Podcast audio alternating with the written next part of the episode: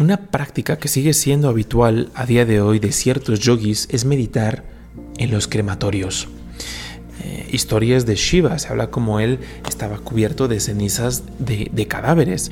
¿Por qué te cuento esto? Porque el tema de la muerte en el hinduismo, propiamente para los yogis, tiene muchísimo significado. Para el yogi es un recordatorio de la impermanencia del cuerpo, de la impermanencia de las cuatro capas de la mente. ¿Cuáles son esas esas cuatro capas de la mente?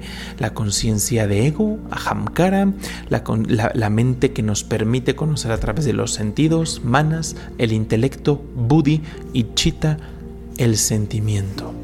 Mucha gente tiene miedo al respecto y prefiere no pensar en ello. Muchos hoy en día vivimos con una llamada conciencia de inmortalidad que decimos, bueno, llegará, llegará en un día, pero mientras tanto vivimos nuestras vidas como si siempre fuera a haber un mañana. Tenemos en nuestra mente el mañana garantizado. Decimos, no, sí se está muriendo gente, pero pues es de otras familias, eso está en otro lado, no va a pasar hasta que nos encontramos con lo inevitable. El yogi sabe que si bien el alma es eterna, este cuerpo va a ser reclamado por Maya, eventualmente, tarde o temprano. No importa lo que podamos eh, hacer con la ciencia, con nuestros avances, tarde o temprano, Maya va a llegar a reclamar la tierra, para reclamar todos los elementos que nos prestó. El yogi dice, voy a hacerme consciente mejor de la inmortalidad del alma. Pero para eso es preciso mirar a la cara a Maya, mirar esa impermanencia, mirar ese cambio. Cuando tenemos este pensamiento de, de la muerte, hay distintos sentimientos, pero la gran mayoría nos podemos identificar ya sea con el miedo o con cierta desazón, como si algo dentro de nosotros se revelara y dijera, no, ¿por qué? No, no puedo, aceptar eso. A pesar de que es evidente, a pesar de que tenemos evidencia de que es así, a pesar de que está más que probado que todo lo que tiene un principio tiene un final, algo dentro del ser humano se revela. Esto fue lo que le pasó al Buda, por ejemplo.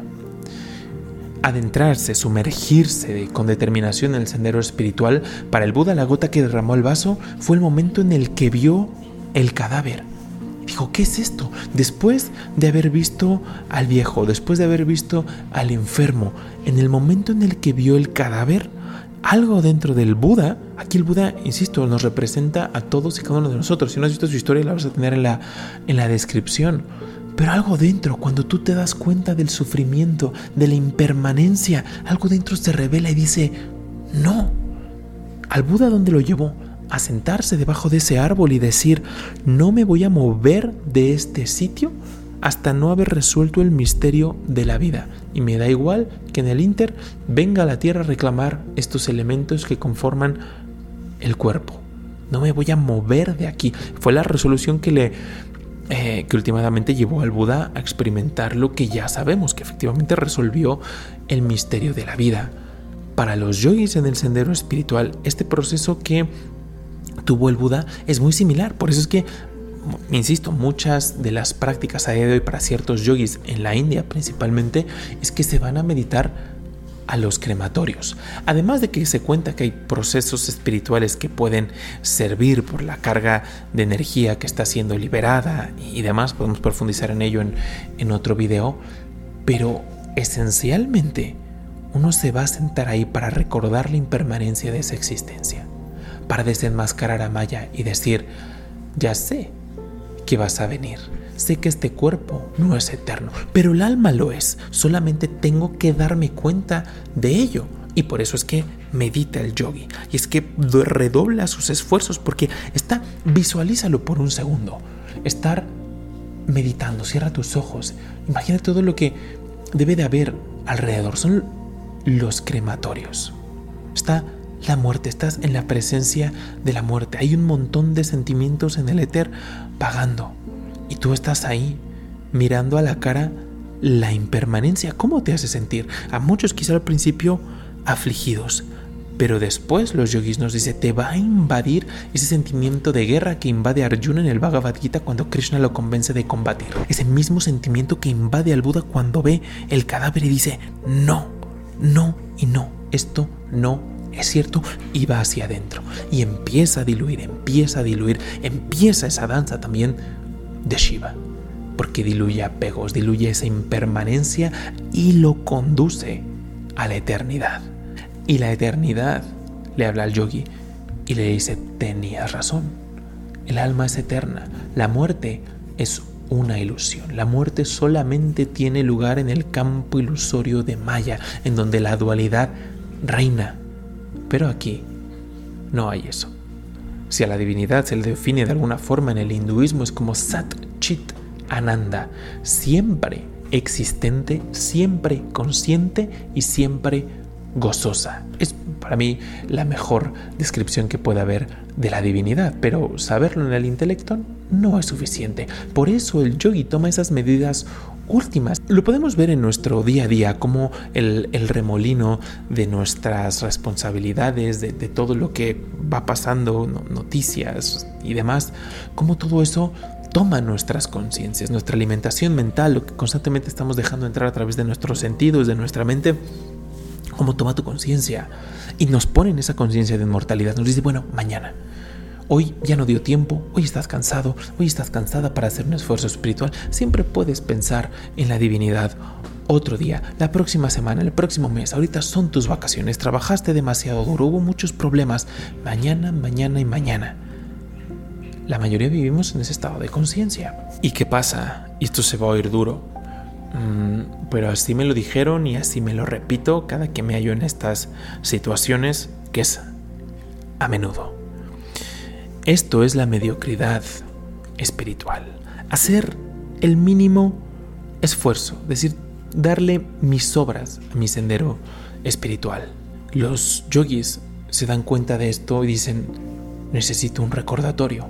Y es cuando empiezan a desarrollar este tipo de prácticas. Y ojo aquí, no es que tengamos que irnos a meditar a los a, crematorios o a cementerios. Hay gente que lo hace, no pasa nada.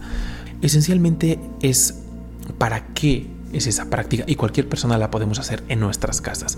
Es diluir esa conciencia ilusoria de inmortalidad, es decir, mañana, mañana y mañana. No, hay que encontrar un espacio en nuestra vida, ya sea en la mañana o en la noche, para recordar que este cuerpo tiene una fecha de caducidad, recordar que la madre tierra eventualmente tarde o temprano va a reclamar todos los elementos que conforman tu cuerpo.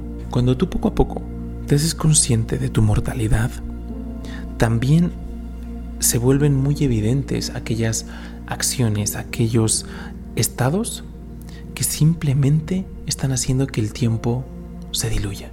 Te das cuenta cómo te pasa esa impermanencia por encima, cómo es la ola de la vida la que te va llevando a donde quiera. Esa ola de la vida está reinada por la ley de causa y efecto. Cuando uno se hace consciente de la mortalidad, poco a poco todas esas herramientas que componen a la mente, tu individualidad, tu intelecto, tu mente sensorial y tu sentimiento, con ayuda de la voluntad, te van guiando basado en este estado, basado en este viaje, en estos cuestionamientos, en esta rebelión interna contra la muerte, es que está basado uno de los mantras más maravillosos que hay. Escúchalo porque es maravilloso. Dice Om Asatoma Satkamaya. Tamasoma Kamaya. Mityurma Amritam Gamaya. Condúcenos de lo irreal, de la ilusión, a lo real, a la iluminación. Condúcenos de la oscuridad de la ignorancia a la luz de la sabiduría y condúcenos de la muerte a la inmortalidad.